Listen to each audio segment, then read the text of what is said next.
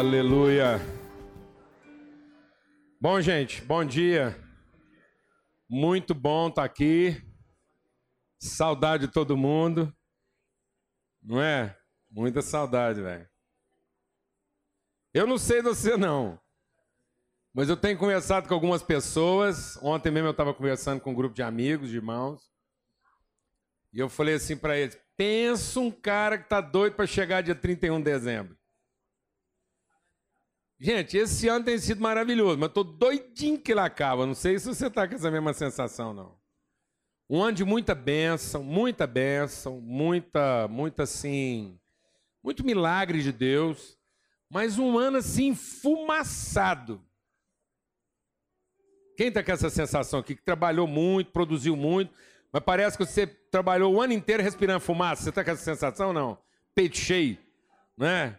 Parece que a gente está cansado além da conta. Não é verdade?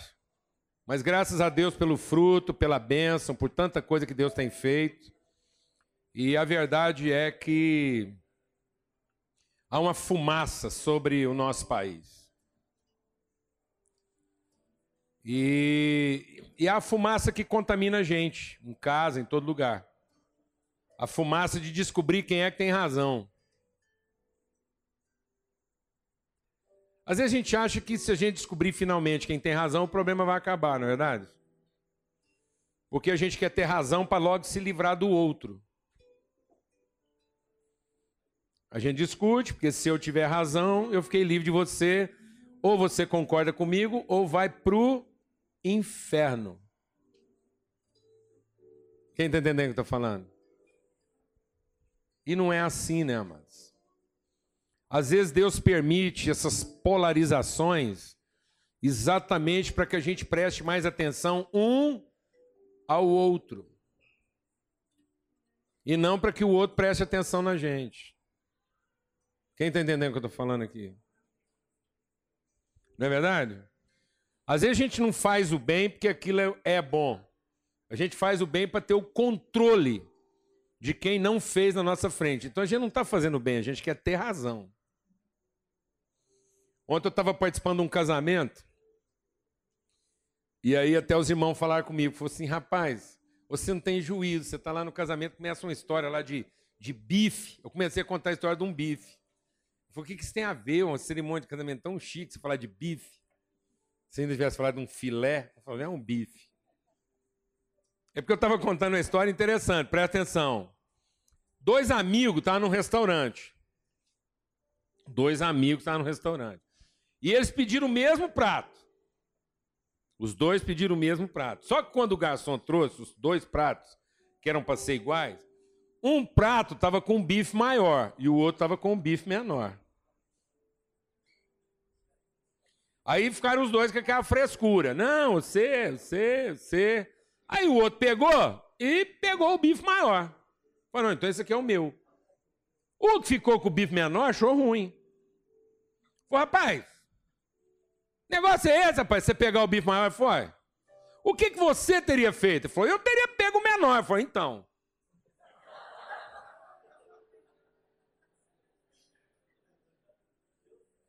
Então, tá vendo? Por que a gente fica com raiva? Sabe por que a gente fica com raiva? Porque a gente não quer ser obrigado a fazer o bem. A gente quer ter o controle de fazer o bem, porque em fazendo o bem a gente tem o controle dos outros. Então, na verdade, a gente não quer o bem de todo mundo. A gente quer o bem que trabalha a nosso favor, no sentido da gente se empoderar sobre os outros. E é isso que faz o céu ficar enfumaçado. Porque, na verdade, hoje, quer que eu te diga? A quase totalidade do nosso país não está interessado no bem. Está interessado em saber quem é que tem razão. Está interessado em saber de que lado que o bem fica. Porque se o bem ficar do meu lado, então eu tenho poder sobre o outro. Você está entendendo o que eu estou falando ou não? E aí a gente continua trabalhando para fazer o bem, mas respirando fumaça. Todo mundo intoxicado. Todo mundo magoado de que está fazendo a coisa certa, mas aquilo não está empoderando ninguém.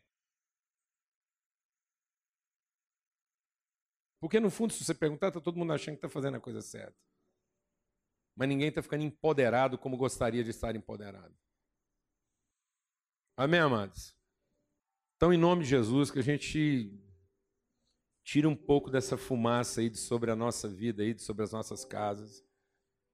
E que a gente se antecipe a ficar com o bife menor, amém? amém? E que também a gente fique com bife menor se a gente for obrigado a isso, amém? Porque alguém pegou o maior, tá tudo certo. Glória a Deus. Vamos ter uma palavra de oração.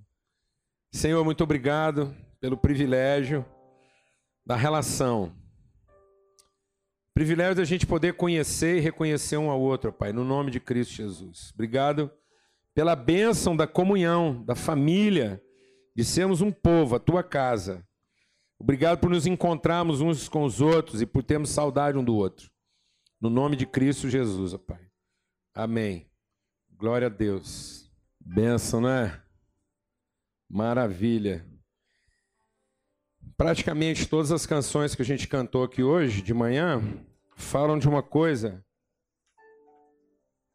que é aquilo que a gente quer que Deus é, designou para a gente estar compartilhando aqui hoje. É, o primeiro cântico falava que a gente subir né, para estar nesse lugar, para entrar nesse lugar, que na cruz eu me aproximo. E agora essa consciência, né? Eu estava cantando essa música e coloca a letra lá de novo para gente, quem está colocando a letra aí. É possível aí? Eu estava cantando essa música aí e é, é, muito fácil a gente pensar nessa música cantando para Deus, né? Não é verdade? Mas eu estava cantando essa música pensando nos meus amigos, pensando nas pessoas e pensando como uma declaração de amor que eu queria fazer para os amigos. O nosso problema é que às vezes tudo que a gente vai pensar de amor e que a gente quer cantar sobre amor, fica fácil a gente cantar para Deus, né? Né? Quem é que não quer entrar na parada de Deus lá e tá lá, né? Com um sonho, eu me dou por inteiro. Teu é o meu coração, é o teu lado eu sempre sigo. Agora canta isso, seu amigo. Cantar hoje um pro outro aí, é o teu lado eu sempre sigo. Canta isso pra sua mulher e você vai fazer o dia dela. Olha para ela aí agora e fala assim: olha aí para sua mulher e agora fala assim: eu me dou por inteiro. Teu é o meu coração e ao teu lado eu sempre sigo. Porque a gente a gente vai ficando muito religioso, amados. Muito religioso. E a religiosidade é isso. É a gente é a gente arremeter tudo para o céu. O maior exemplo de religiosidade é Babel. Babel. Babel é a capital de tudo que é Babilônia. Tudo que é Babilônia, tudo que é prostituição, e a Bíblia diz que nos últimos dias, deixa Deus ministrar o seu coração. A Bíblia diz que nos últimos dias tudo se tornará Babilônia. Tudo se tornará Babilônia. Sabe o que quer dizer isso? Que tudo vai ter o espírito de Babel. E sabe qual era o espírito de Babel? Que todos os homens e todos os seres humanos se esforçassem num esforço conjunto de alcançar os céus. Pessoas que iam perder o sentido da vida, pessoas que iam perder o significado da vida, achando que o significado da vida é chegar no céu. Sendo que o significado da vida não é chegar no céu. O significado da vida é encher a terra com a glória de Deus. É encher a terra com o amor de Deus, não é alcançar os céus. Então, o esforço religioso, ele é um esforço para alcançar o divino, para tocar o divino, para merecer o divino, para controlar o divino. Muito e quase tudo da nossa religião é para ser reconhecido pelo divino a ponto de controlar o divino para que ele faça o que eu quero que ele faça. Para que ele me responda como eu gostaria de ser respondido. E sendo que a resposta de Deus para nós está nas nossas relações. Você quer conhecer a Deus mesmo? Quem quer conhecer a Deus de verdade? Você quer conhecer a Deus de verdade? Ame seu irmão. Você quer saber o que é amor de verdade? Ame seu irmão.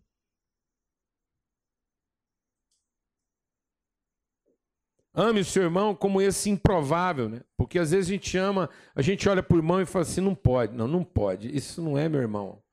Eu tenho compartilhado uma coisa com o povo e não, eu nunca imaginei que isso fosse ser uma coisa assim tão, tão indigesta como está sendo.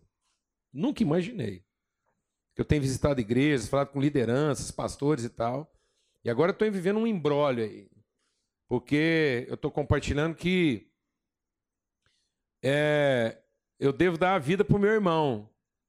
Para que ele, de fato, se torne meu irmão. Então, eu, tô, eu na verdade, eu, eu quero primeiro que ele se torne meu irmão, para depois eu dar a minha vida por ele.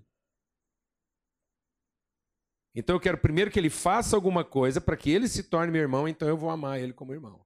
Mas eu não quero amá-lo como irmão, para que ele entenda que ele é irmão, e aí ele faça alguma coisa sabendo que ele é irmão. Mas eu já estrago o cara porque eu quero que ele faça alguma coisa na ambição de se tornar irmão. Quem está entendendo o que eu estou falando aqui? E não porque ele foi tratado como tal. E aí está criando um embrolho aí, porque tem muita gente que fala, não, mas o outro lá não é ainda meu irmão. Ele vai ser meu irmão o dia que. Rapaz, que coisa religiosa. Que medo que a gente tem. E aí eu tenho compartilhado com as outras pessoas que não são as pessoas que têm que ter certeza disso, sou eu. Sou eu que tenho que ter certeza disso, não são as pessoas. Não é o que elas vão fazer, é o que eu sei, é o que eu conheço em Deus. É o amor que Deus colocou no meu coração pelas pessoas. Amém, amados? Então eu queria ler um texto da palavra de Deus com vocês, que está lá em João, no Evangelho de João, no capítulo 14, que diz assim: Evangelho de João, no capítulo 14: Não se turbe o vosso coração, credes em Deus, crede também em mim. Na casa do meu pai há muitas moradas. Se não fosse assim, eu vos teria dito, pois vou preparar-vos lugar. Lugar para quem, amados? Os irmãos. Ele está preparando lugar. Se eu for e vos preparar lugar, virei outra vez e vos levarei para mim mesmo, para que onde eu estiver, vocês estejam também. E aí esse onde é fantástico, né? Esse entendimento de onde. Nós cantamos aqui que o Espírito quer nos levar para onde Cristo está. O que é discernir isso? O que Jesus está querendo dizer? Que Ele está preparando esse lugar na casa do Pai para os seus irmãos. E ele está preparando isso, e quando ele volta para nós com esse lugar preparado, é para que nós estejamos onde ele está. Amém? Porque vocês mesmos sabem que para onde eu vou e vocês conhecem o caminho. Vocês sabem para onde eu vou e conhecem o caminho. Disse-lhe Tomé: Senhor, nós não sabemos para onde você vai. Como podemos conhecer o caminho? Disse-lhe Jesus: Eu sou o caminho, a verdade e a vida. Ninguém vem ao Pai senão por mim. Se vocês me conhecessem, a mim, também conheceriam o Pai. E já desde agora o conheceis e tendes visto. Não é conhecer no sentido futuro, vocês já o conhecem agora. E já têm visto. Disse-lhe Filipe: Senhor, mostra-nos o Pai. O que nos basta. Disse-lhe Jesus: Eu estou há tanto tempo convosco. E vocês não me têm conhecido, Filipe? Quem me vê a mim, vê o Pai. E como diz tu, mostra-nos o Pai. Não crês tu que eu estou no Pai, que o Pai está em mim? As palavras que eu vos digo, não as digo de mim mesmo, mas o Pai que está em mim é quem faz essas obras. Crede-me que eu estou no Pai e o Pai em mim. Crede-me, ao menos por causa das mesmas coisas. Na verdade, vos digo que aquele que crê em mim também fará as obras que eu faço, e as fará maiores do que essas, porque eu vou para o meu Pai. Tudo quanto pedides em meu nome, eu farei, para que o Pai seja glorificado no Filho. Se pedires alguma coisa em meu nome, eu farei. Se me amardes, guardareis os meus mandamentos. E eu rogarei ao Pai, e ele vos dará outro consolador para que fique convosco para sempre. O Espírito da verdade, que o mundo não pôde conhecer, não pode conhecer, porque não o vê, nem o conhece, mas vocês o conhecem, porque habita convosco e estará em vocês. Não vos deixarei órfãos, voltarei para vocês. Ainda um pouco, e o mundo não me verá mais Mas vocês me verão, porque eu vivo e vocês viverão. Naquele dia conhecerão que eu estou no Pai, vocês em mim e eu em vocês. E aquele que tem os meus mandamentos e os guarda, esse é o que me ama, e aquele que me ama é amado do meu Pai, e eu amarei e me manifestarei a ele. Disse Judas, não o Iscariote: Senhor, de onde vem que hás de manifestar a nós e não ao mundo? E Jesus respondeu e disse: Se alguém me ama, guardará minha palavra, e meu Pai o amará, e vivemos, viveremos e viremos para ele e faremos nele morada. Quem não me ama não guarda as minhas palavras, ora, a palavra que ouviste não é minha, mas do meu Pai que me enviou. Tenho-vos dito isso estando convosco, mas aquele consolador, o Espírito Santo, que o Pai enviará em meu nome, vos ensinará todas as coisas e vos fará lembrar de tudo quanto vos tenho dito. Deixe-vos a paz, a minha paz vos dou. Não vou lá dou como o mundo a dá. Não se turbe o vosso coração, nem se atemorize. Ouviste o que vos disse: Vou e venho para vocês. Se me amasseis, certamente exultaríeis por ter dito: Vou para o Pai, porque o Pai é maior do que eu. E vou-lhe disse agora, antes que aconteça, para que quando acontecer vocês acreditem. Já não falarei muito convosco, porque se aproxima o príncipe deste mundo e nada tem em mim. Mas é para que o mundo saiba que eu amo o Pai e que faço como o Pai me mandou. Levantai-vos, vamos daqui. Esse texto é maravilhoso porque é o texto que fala da, da, da questão da transcendência da vida cristã. A gente entender a vida cristã na sua transcendência. E o nosso problema é que muitas vezes a gente não tem entendido a vida cristã na sua transcendência, na, na pessoa que o Evangelho quer me transformar. A gente tem entendido a vida cristã na circunstância. Nós temos usado o Evangelho para produzir uma circunstância. Nós temos usado o Evangelho pensando que o Evangelho vai mudar as coisas para nós. Que o Evangelho vai nos dar aquilo que a gente tanto deseja. Que o Evangelho vai me dar o casamento que eu desejo, o Evangelho vai me dar a empresa que eu desejo, o Evangelho vai me dar o governo que eu desejo, a cidade que eu desejo. Então a gente pensa que o evangelho é para que eu finalmente tenha, e agora que eu me tornei um cristão de verdade, eu vou ter tudo aquilo que realmente eu nunca tive. Eu vou ter a felicidade que eu nunca tive, porque eu vou ter a família que eu sempre quis ter, e eu vou ter a felicidade que eu sempre quis ter, porque eu vou ter a empresa, e vou ter as condições, e vou ter a saúde que eu quero ter. E nós estamos usando o evangelho para isso. E nós não estamos entendendo que o evangelho não é para isso. O evangelho não é uma ferramenta, não é um dispositivo religioso para que me, me dê a posse das coisas que eu tanto desejo. O Evangelho é para a transformação do meu entendimento. O Evangelho é para que a luz do entendimento ilumine a, a minha vida e para que eu possa finalmente entender quem Deus é, quem eu sou e quem finalmente as pessoas são para mim, a importância que elas têm na minha vida. De modo que a minha felicidade não estará pautada em nenhuma coisa que eu possua, em nada que eu controle. A minha felicidade não está pautada no controle que eu tenho das coisas que podem me produzir felicidade. A minha felicidade estará agora na consciência que eu tenho da pessoa que eu finalmente sou e que eu sou gerado por Deus, criado por Deus, e, de, e tudo aquilo que eu manifesto de Deus às outras pessoas, porque eu as amo e eu quero manifestar, e é o que Jesus está dizendo. Jesus está dizendo: eu, eu estou levando vocês para um lugar, eu sou o caminho para um lugar, e esse lugar é um lugar que prepara, que está preparado para vocês, para que vocês tenham essa relação íntima com o Pai. Mas o nosso problema é que a gente entende esse lugar como um quê, e não como uma relação, e não como uma consciência. E com isso, quando a gente não entende o Evangelho com a luz do Espírito Santo, o Espírito Santo não transforma nosso entendimento pela revelação desse Evangelho, eu vou estar transformando tudo na minha vida num quê. Sem perceber, Deus para mim é um quê, não é um quem. Deus é o meu que bênção. Eu só faço as coisas porque eu preciso de tudo o que Deus pode me dar. Eu não estou interessado na relação com Deus. Se do dia para a noite Deus perdesse todo o poder, eu não teria mais interesse nele.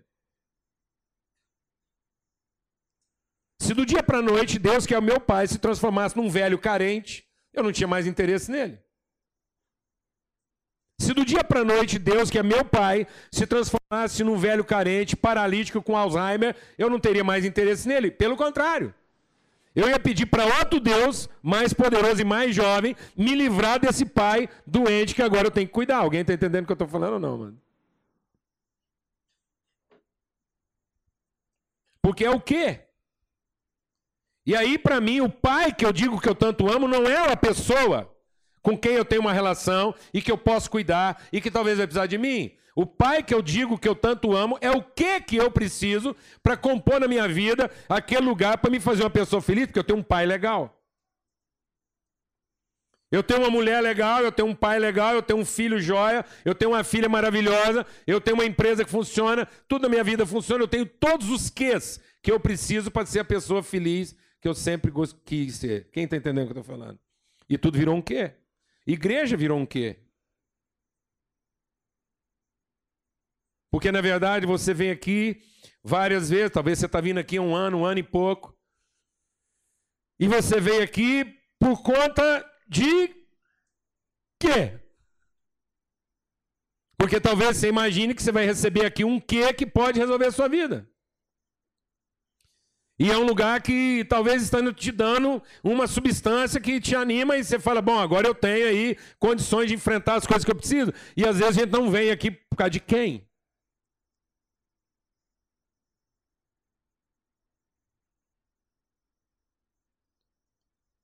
Se a mensagem fosse ruim, você continuava vindo? Muito provavelmente não.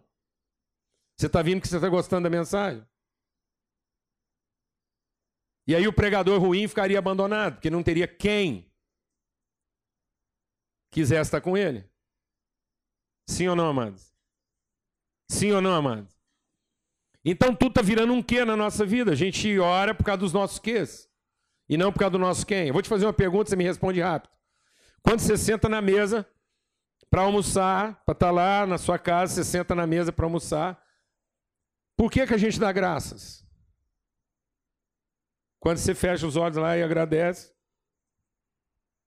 você agradece a comunhão, a relação, ou você agradece a comida?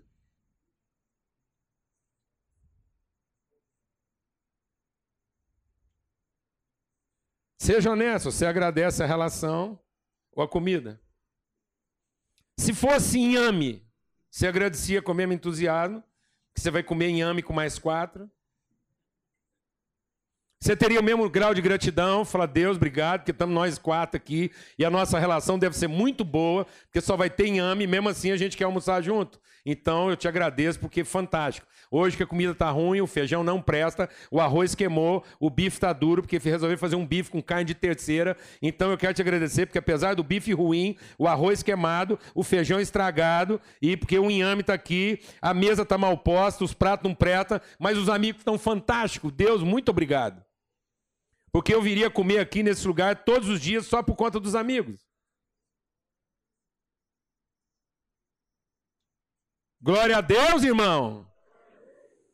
E eu me sentiria tão abençoado quanto outra vez, até mais, porque eu falo, puxa vida, só amigos de verdade conseguem reunir todo dia, comer uma comida tão ruim dessa, com tanta alegria. Então eu estou com os meus melhores amigos. Eu estou até mais agradecido do que se fosse filé mignon. Com arroz ao ponto. Com um prato de porcelana chinesa. Porque está tudo vagabundo, está tudo tão ruim nesse lugar. Mas a gente está tão alegre de estar com o outro que eu acho que finalmente eu encontrei amigos de verdade. Glória a Deus, amados. Glória a Deus, amado. Então a gente estaria orando por quem? Então a nossa vida teria se transformado num quem? Porque aí nós aprendemos, ah, puxa vida, Deus. Então não quer dizer que pode ser uma barraca de, de palha. Pode ser uma choupana com todo mundo dormindo na rede. E vai ter tanta felicidade ou mais do que se isso fosse um palácio. Ó oh, Deus, a minha felicidade não depende do ano do carro que eu dirijo. A minha felicidade não depende do valor dele, a minha felicidade depende das relações que foram construídas e das relações que estão traduzidas nesse lugar. Eu louvo a Deus, louvo a Deus, porque todo carro que me transporta hoje para tudo aquilo que eu tenho que fazer foi dado por amigos. Então, quando eu estou lá naquele carro fazendo o meu trabalho, eu não estou olhando para o ano dele, quanto é que ele custou. Eu não estou nem preocupado com isso. Eu estou celebrando o fato de que aquilo, eu olho para aquele carro e não vejo o quê? Eu vejo rostos no painel. Eu sinto o cheiro das pessoas. E aquele carro não me não me não me ajuda. Porque ele é bom, é veloz, é seguro. O povo acha que eu fico cansado de viajar, eu não fico cansado, porque eu estou sendo transportado por um equipamento que foi entregue por amigos que acreditaram nisso. Então, todo o tempo que eu estou ali, eu estou descansando, eu estou sendo renovado, minha fé está sendo fortalecida, e eu estou tendo esperança em gente. Não estou querendo ir para o céu agora. E não porque eu tenho medo de morrer. Porque eu não quero ir embora sem primeiro cumprir minha missão. É só isso.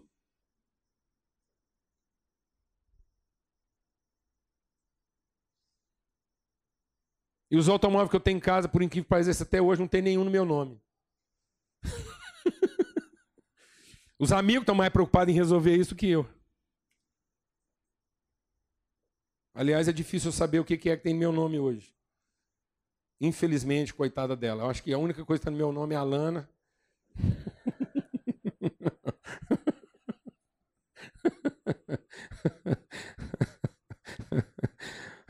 Os filhos já estão maior de idade e nem eles estão no meu nome mais. A única coisa que eu tenho, assim, um documento de, de, de trato, é a mulher, coitada. Então, assim, eu, eu fico me esforçando para ser um quem na vida dela. Sabe por que, que as coisas não estão funcionando, amado? Porque tudo virou quê na nossa vida? Casamento virou um quê? A gente quer que o cônjuge fica bom, o meu que prestar. Quem está entendendo o que eu estou falando? Não. Então, na verdade, eu não estou aqui pedindo para Deus sensibilidade para entender o que, que o quem pensa. Está entendendo o que eu estou falando? Não. O cara não está aqui assim, Deus, me dá uma sensibilidade para mim entender o que, que esse quem aqui pensa. Eu queria ver, eu queria entender a vida na perspectiva desse quem. Não. Nós estamos aqui garrados de oração para ver se Deus finalmente mexe a cabeça dessa coisa assim, para ela te dar um que feliz. Seu casamento. Para que finalmente todo mundo tenha o casamento que sonhou. Os nossos filhos começam a ficar meio perturbada a cabeça, em algum momento da vida eles dão um curto-circuito, não sei o que acontece com o menino, eles vai funcionando. Menino é o seguinte: menino vai funcionando bem até ali para os 14, 15 anos. Depois eles dão um curto-circuito, eles bebem água estragada. Parece que a gente não entende mais nada que está falando. Eles falam um trem que a gente não entende, e a gente fala uma coisa que eles também não entendem. Parece que muda o idioma. Você olha assim e fala assim, gente, será que eu sou pai mesmo dessa pessoa? e quando eles aparecem com um estrangeiro? Filho tem a capacidade de achar o que ninguém perdeu. Você está entendendo o que eu estou falando? Não. Não é? Você não tem a sensação que filho tem a capacidade de achar o que ninguém perdeu? Vocês trazem uns amigos, umas pessoas, a gente fica olhando assim e fala assim: onde essa pessoa achou essa coisa linda que eu vou ser obrigado a chamar de genro? Essa coisa mal formada. Hã? Esse elo perdido entre o. Né? Esse macaco querendo ficar em pé. Quem está entendendo o que eu estou falando aqui, amado? É dureza. Porque nós estamos pensando num que. Um que casamento. Um que conta baixa. Um que vida tranquila. Nós não estamos pensando em quem. Nós não estamos pensando em quem susceptibilidade, pensamento, sutileza. Nós não estamos pensando quem. Será que eu consigo entender o que que essa pessoa pensa? O que, que ela está sentindo? Como é que é a vida na perspectiva dela? Por isso, amados, quando a palavra de Deus fala que o resumo de todo o evangelho é amar a Deus sobre todas as coisas, de toda força, de todo entendimento, de toda a nossa alma. E amar ao próximo como a si mesmo, é porque a vida se resume, a, vida se resume num quem. E não nessa quantidade de ques que nós fomos colocando como condição fundamental da nossa vida. A vida se resume em amar. E amar não é amar que Amar não é amar o que funciona. Amar não é ficar feliz com o que está dando certo. Amar, amados, é amar quem cujo que custar, haja o que houver. E quando a Bíblia diz que eu devo amar alguém como eu amo a mim mesmo, deixa eu te dizer uma coisa: amar alguém como eu amo a mim mesmo é amar o meu ruim, amados, no outro. Glória a Deus, você entendeu o que eu estou falando? Vou falar devagar. Falar devagar, porque às vezes é muito para meio-dia, presta atenção. Bem devagar. Amar o outro como eu amo a mim mesmo é amar o meu ruim no outro. Amém? Porque eu sou de boa com o meu ruim em mim. Então o que é amar o outro como a mim mesmo? É porque eu sou paciente com o meu ruim. Mas enquanto o meu ruim sou eu. Eu sou cheio de esperança com o meu ruim, enquanto o meu ruim sou eu. Eu quero que todo mundo tenha paciência comigo, enquanto o estrupício sou eu. Eu quero que todo mundo tenha jeito para me explicar as coisas, enquanto o estúpido, o ignorante, a mula sou eu. Mas hora que a mula é o outro, eu não tenho paciência. Hora que o estrupício é o outro, eu não tenho paciência. Hora que o entrave e o engano é o outro, eu não tenho esperança. Mas enquanto o engano sou eu, enquanto a mentira é minha, eu quero que todo mundo acredita. Enquanto a fraude sou eu, eu quero que todo mundo aceita. Mas quando a fraude é o outro, a mentira é o outro, o engano é o outro, a dificuldade é o outro, eu quero que ele vá para o inferno para eu poder viver meu céu com Deus. E minhas orações serão respondidas, quanto mais cedo ele morrer. Alguém está entendendo o que eu estou falando aqui? Eu estou exagerando, mano. Porque é um quê? O quem não conta? O quem não conta. De modo que céu para nós é um lugar onde eu tenho certeza que só vai ter gente que eu gostei aqui na terra. Alguém aqui já colocou um inimigo no céu? Fala a verdade. Alguém aqui está esperando encontrar seu pior inimigo no céu? Tá ou não? Então vou te falar uma coisa. Foi seu pior inimigo que te colocou lá.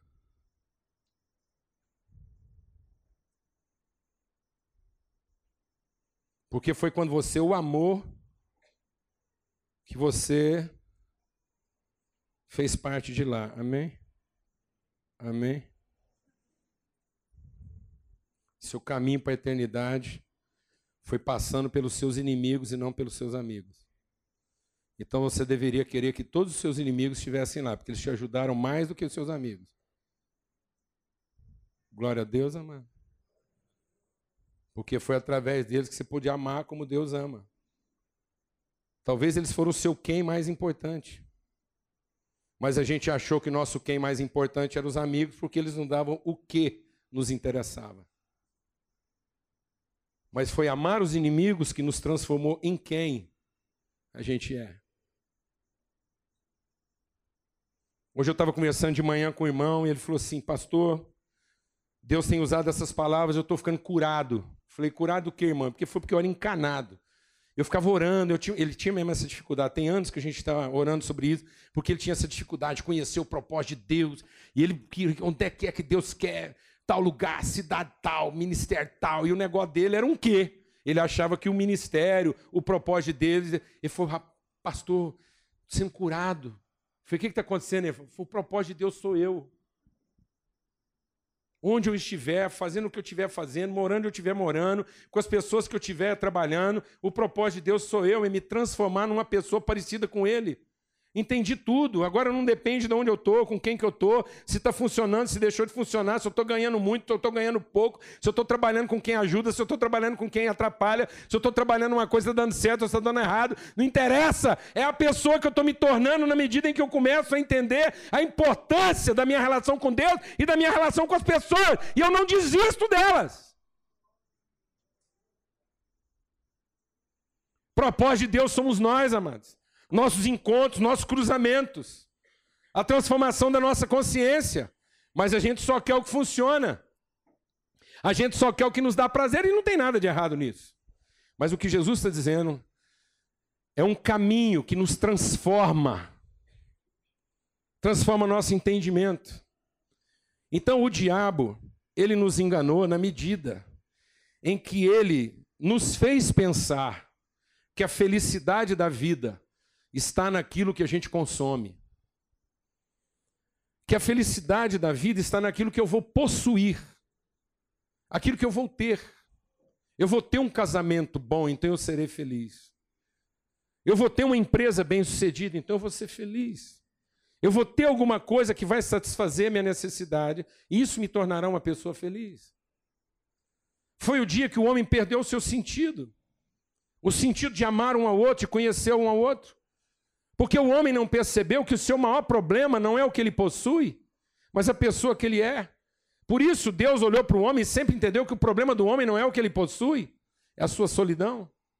Deus sempre olhou para nós e diz: o seu problema, homem, é que você não pode ser uma pessoa só. Solidão faz mal para você. Então, às vezes, amados, as coisas só dão errado na nossa vida para que a gente finalmente seja liberto do quê? Da nossa solidão.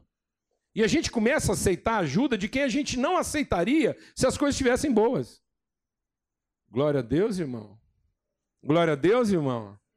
Amém, meu irmão. Eu vejo isso nas famílias. Eu vejo famílias que só ficam prestando depois que alguém fica muito doente. Porque aí finalmente aquela pessoa aceita tomar um banho e ficar pelada na frente que ela nunca ficaria se ela tivesse sadia. Gente que começa a economizar dinheiro para ajudar pessoas que ele nunca ajudaria se elas estivessem sadias. Porque agora, finalmente, elas se tornaram o que na vida deles? Um quem. Porque até então elas eram o quê? Um quê. Um quê que ela podia avaliar se prestava ou não, se funcionava ou não. Mas agora as coisas chegaram num tal grau de dramaticidade que se elas não fizerem coisas uns pelos outros, Estão ambos perdidos. Nós fomos transformando evangelismo num quê? A gente acha que evangelismo é converter uma alma obscura. Não sei qual é a macumba que você pratica, meu irmão. Se é que você é meu irmão, já que você pratica uma macumba. Mas o meu papel é evangelizar você para que você se torne parte da minha religião e quando você se tornar parte do meu quê? O dia que você largar o seu quê para fazer parte do meu quê, você vai ser alguém bem tratado por todo mundo no meio desse quê todo aqui. Fora disso, você não faz parte desse quê, você está em trevas e muito provavelmente você vai para o inferno e ninguém vai se importar com isso, porque afinal de contas a culpa foi sua. Sim ou não, amados? Não, mas o evangelho não é para converter uma pessoa de um quê para um outro quê. O evangelho é que para finalmente a gente se converta um ao outro. O evangelho não é para convencer essa pessoa a se converter ao meu quê. O evangelho é para que eu me converta a ele. Antes de discutir qual é o quê dele. De modo que quem ele é conte mais para mim do que o quê dele. Nem quero saber qual é o seu quê. Amém? A gente vai ter tempo para conversar sobre os seus quês. Primeiro, eu quero ter interesse por quem você é. E pelo que a nossa relação representa. Queremos nos converter aos, aos quens dos nossos filhos. Antes de discutir os que, nós temos que conversar com eles. Seu filho nunca vai entender o que você quer corrigir enquanto ele não entender a importância do quem ele é de fato. E que haja o que houver no meio dos seus queis, isso não muda o fato de quem vocês são. O nosso problema é que a gente já chega ameaçando. A gente já chega dizendo: você só será no dia em que você fizer. No dia que você se apropriar do meu quê, no dia que você participar do meu quê, então você será. Quem ensinou a gente a pensar assim, amado? O diabo. Foi o diabo que ensinou a gente a pensar em espaço, tempo e distância. A gente pensa a vida numa relação tempo-espaço. A gente pensa felicidade no futuro sempre. Quem está entendendo o que eu estou falando aqui? A minha felicidade será completa sempre quando? Amanhã, no dia em que. No dia em que o quê? No dia em que eu tiver o que eu preciso para ser feliz.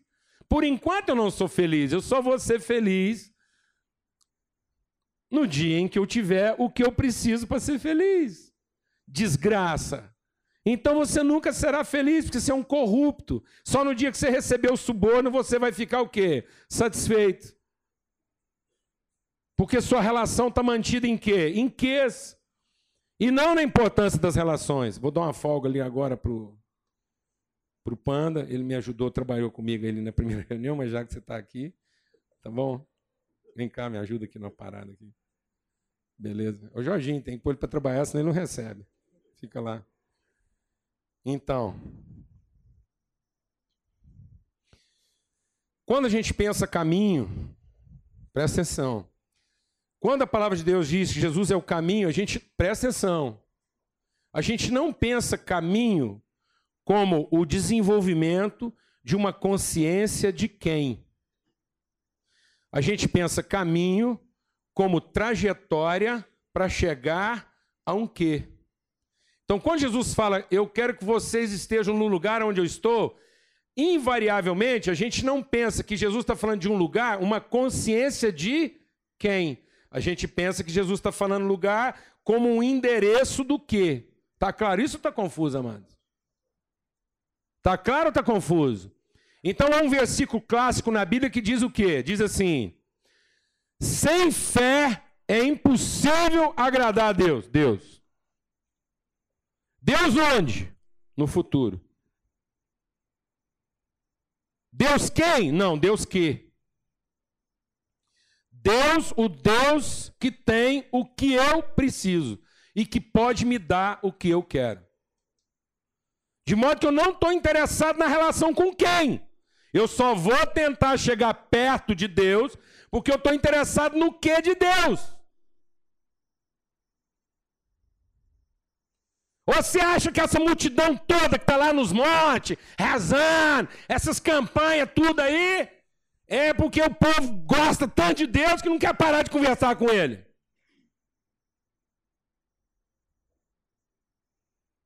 E se Deus avisasse para todo mundo? Tá avisado, gente, ó, falar uma coisa para vocês. Vou avisar para vocês, Deus falando. Ninguém precisa rezar mais, não, ninguém precisa orar, ninguém precisa fazer campanha. Dinheiro, então, vocês esquecem. Ninguém precisa dar nada, não. A partir de hoje, meia-noite, tudo que vocês precisarem vai estar liberado, geral. Vocês nem precisam falar comigo, não. Vocês vão receber em casa SEDEX, direto ao portador. Para de pedir, que eu estou liberando tudo. Você nem vai pensar e eu já mandei entregar. Falou? Que hora que você acha que vai acontecer a próxima reunião de oração, a próxima campanha, jejum? E que hora que vai vir a próxima oferta? Fala a verdade, irmão.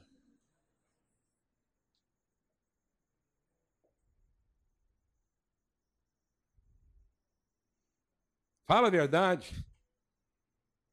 E aí, Deus, o que você acha desse negócio? Deus misericórdia.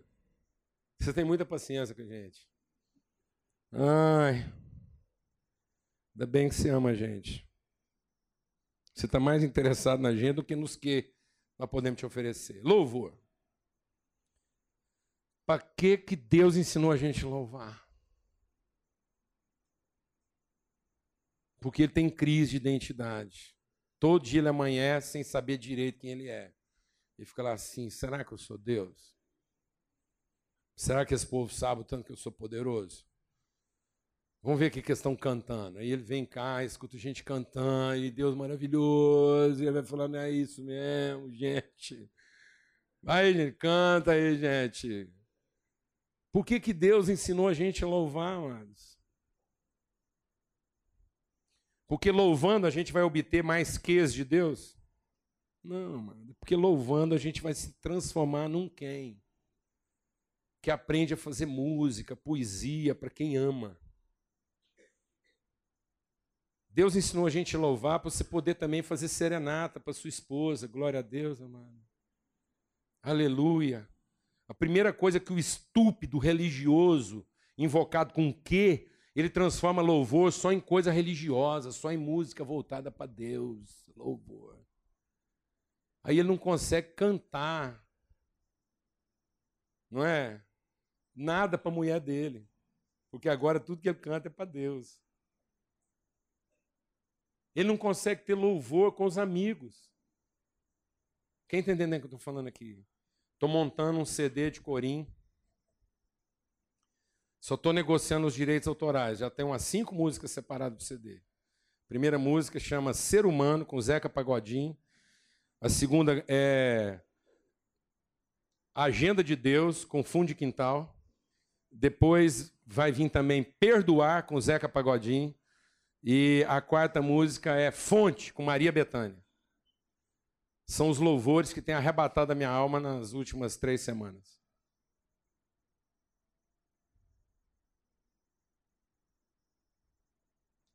Eu estava longe, com baita de um sentimento de culpa por estar longe, me sentindo mal para miséria por estar longe, estar tendo que trabalhar tanto, viajar tanto, longe da minha família, longe dos amigos que eu amo tanto. Três horas da tarde, Deus, eu recebo uma mensagem da minha esposa com uma música. Do Zeca Pagodinho. E o Zeca Pagodinho cantando Ser Humano. Eu fui arrebatado. Fui arrebatado. Falei, minha mulher me ama. Ela entende o que eu estou fazendo. Fui lavado de todas as minhas culpas. Fui redimido da minha autocondenação. Ouvindo Zeca Pagodinho. Porque a minha mulher resolveu me mandar uma música dizendo que eu sou um ser humano. Que tem um coração cheio de amigos, que não sabe falar não para os outros. Eu tenho uma culpa de não saber falar não para os outros. E ela falou para mim que eu sou isso mesmo. Pensam, Deus.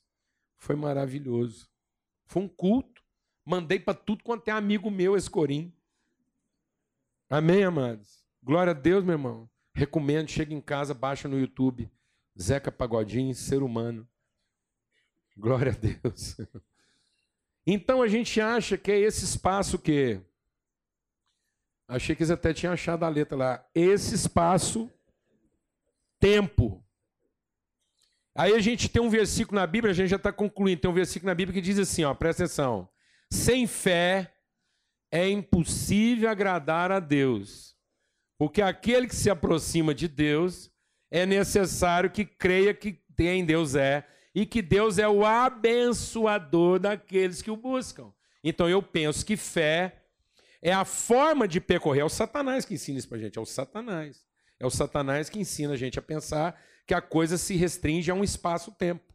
E que fé é para me obter o que de Deus. Porque aí eu penso assim, bom, sem fé não dá para chegar perto de Deus. Então, com fé, Deus vai aceitando que eu chegue perto dele, porque Deus não gosta de ninguém que não tem fé. Mas com fé dá para agradar a Deus. Deus está aqui, louvor, cântico, dança, jejum. Tá gostando, Deus? Não tá com cara, tá meio ruim. Mas então, mas eu vou usar a minha fé para que o Senhor goste da minha fé, porque o Senhor é o abençoador de todos os que o buscam. Então eu estou pensando que a minha fé é para buscar Deus de forma convincente para que ele finalmente libere o meu quê? Não, amados. Nada disso. Fé não é para que eu chegue perto de Deus a ponto de receber dele o que eu quero pela fé.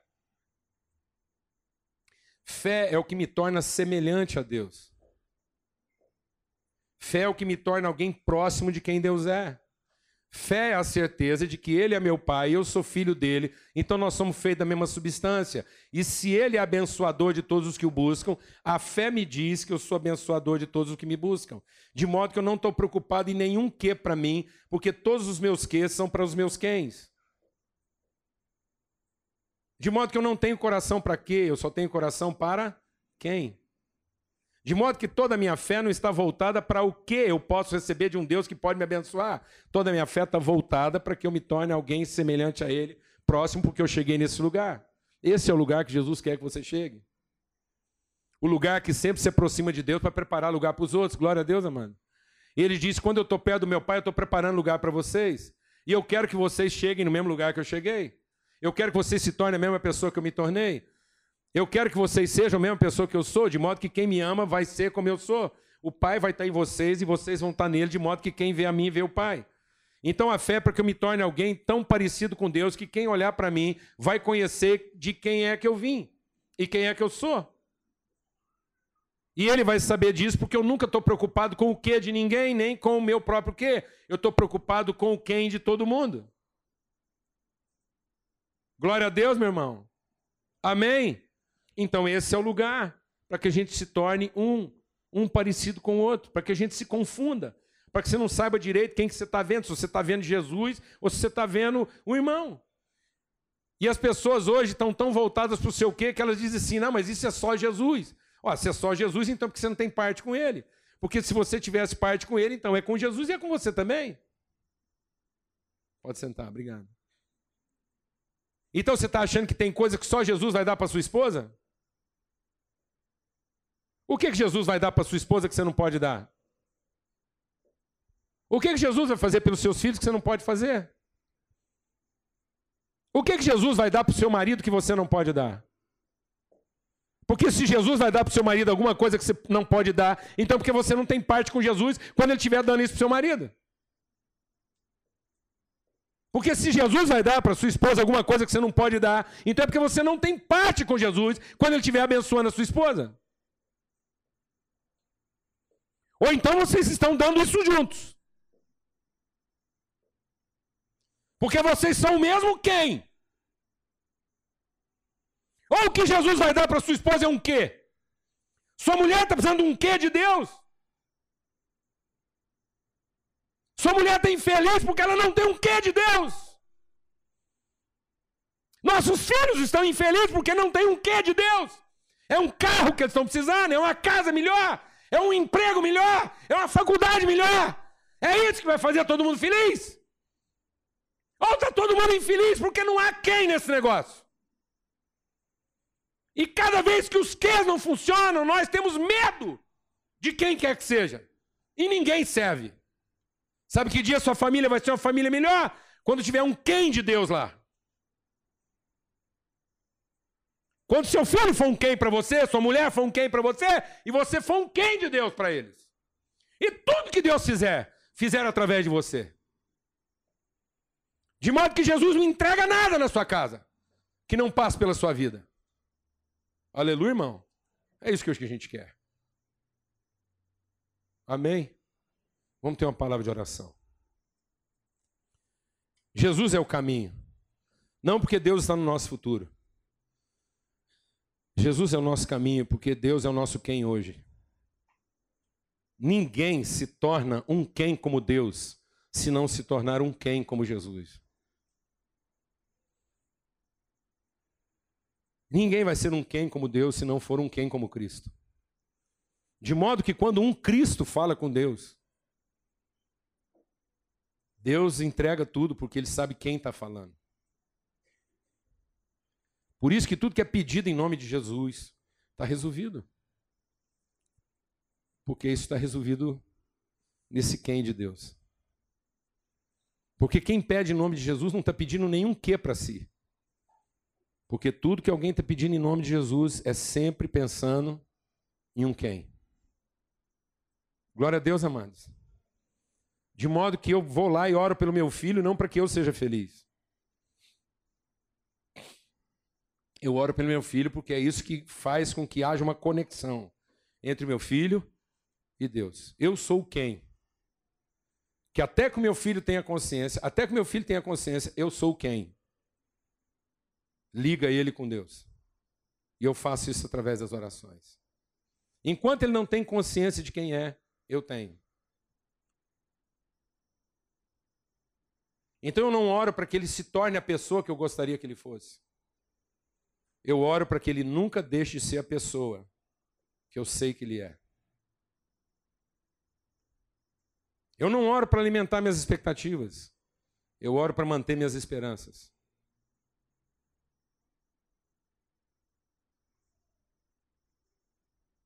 Eu não oro porque eu gostaria que fosse. Eu oro porque eu tenho certeza que nunca deixou de ser.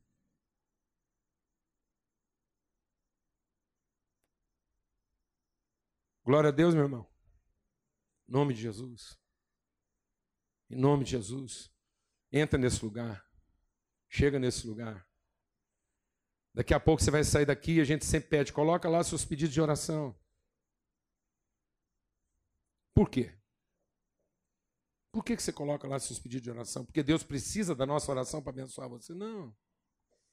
É para a gente poder se converter um ao outro. É para que alguém pegue o seu pedido de oração e se importe com você e chore. Como muitas vezes eu pego lá um pedido de oração e a única coisa que eu faço é chorar. Porque eu passo a conhecer meu irmão lá na sua dificuldade. E naquele momento não é o que dele, é quem ele é e a luta dele. E isso é a cura. A cura que nós começamos a nos importar uns com os outros. Você vai ter o privilégio de colocar lá a sua oferta. E tem gente que acha que a oferta é um quê? Que é o quê? Dinheiro. Deixa Deus ministrar o seu coração. Se você tiver 10 centavos, não deixe ofertar. Porque é a sua forma de marcar a presença do seu quem. É o seu quem tomando parte. A gente fala de oferta e as pessoas ficam perguntando com quanto elas podem ajudar. Não é questão disso, não é questão disso. É o seu quem traduzido na sua oferta. De modo que se isso não traduzir você, traduzir só o seu quê, não oferte, nem oferta. Eu vou te falar uma coisa. A gente faria muito mais com 20 reais feito de moedas que traduzem quens do que com 200 mil reais com cheques que ofertaram um quê? Mas aquele dinheiro não é o seu quem, é o seu quê? É a sua forma de contribuir financeiramente. Não é isso. Não é isso.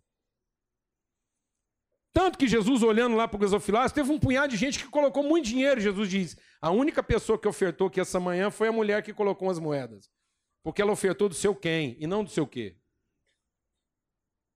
Aquilo traduzia a vida dela, o compromisso dela, o engajamento, o coração dela, porque ela quer fazer parte, porque ela quer entender o que está acontecendo, porque ela não quer que aconteça nada sem que ela participe da coisa.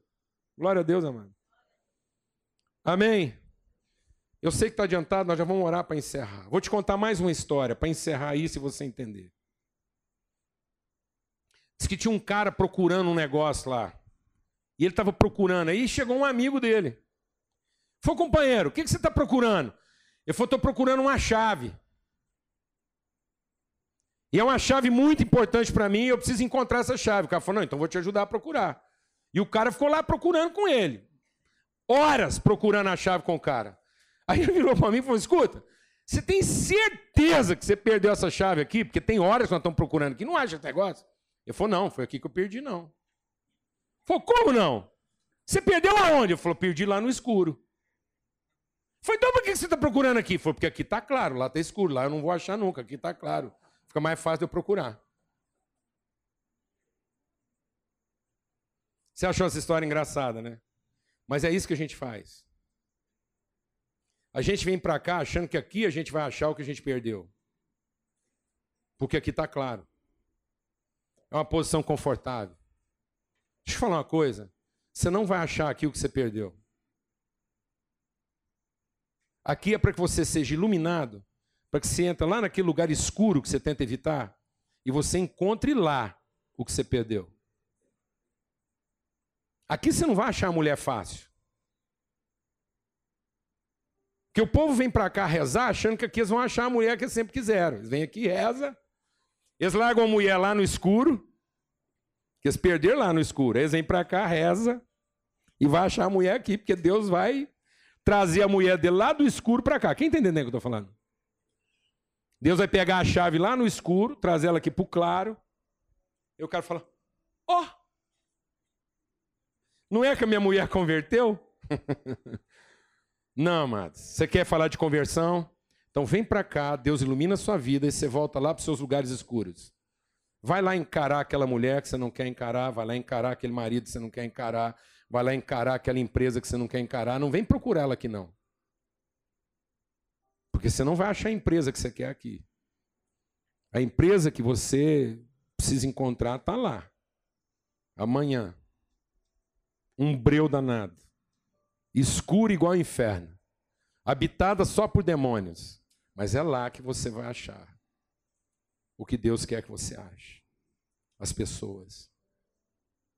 Seus quens.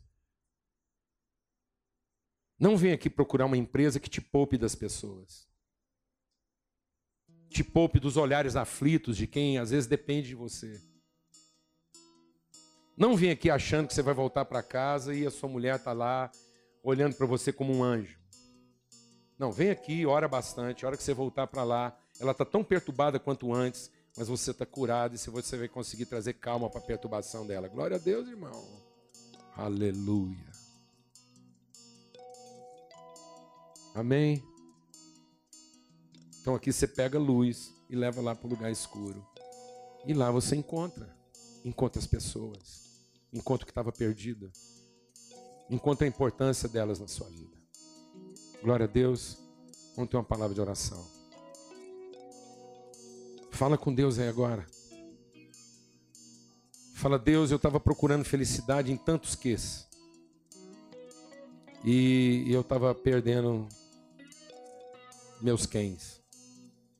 As pessoas tão importantes para mim. Hoje um irmão chegou aqui e compartilhou comigo, angustiado, ele falou assim: "Fiz a coisa mais difícil da minha vida. Internei meu irmão numa clínica de reabilitação na marra. A coisa mais difícil da minha vida. E eu disse para ele: Você fez a coisa mais bendita da sua vida. Porque você assumiu o ônus da incompreensão, você assumiu o ônus da raiva, você assumiu o ônus do mal entendido em favor do seu quem. Deus te deu autoridade. Deus te deu autoridade. Porque você resolveu não mais se conformar com o que dele. Glória a Deus, amados. Em nome de Jesus. Senhor, muito obrigado por esse tempo aqui. Obrigado. Obrigado, Pai, porque nós chegamos ao Senhor. E a tua palavra diz que nós faremos obras ainda maiores. Porque o Senhor habita em nós, o teu espírito habita em nós. E agora todos nós vamos voltar para lugares escuros. Muito bom passar esse tempo juntos aqui. Luz, alegria, cânticos, lugar de bênção. Mas agora a gente vai voltar para aqueles quens que nós tanto amamos e que estão em lugares escuros, para encontrá-los. Encontrá-los às vezes em absoluta oposição a nós mesmos. Mas a gente não vai ter olhos para isso. A gente não vai ficar olhando nossas diferenças. Nós vamos amá-los como nós amamos a nós mesmos. Nós vamos amar o ruim deles como nós amamos o nosso ruim, em nome de Cristo Jesus, porque eles são o nosso quem. Eles são o quem do Senhor na nossa vida, no nome de Cristo Jesus. No nome de Cristo Jesus.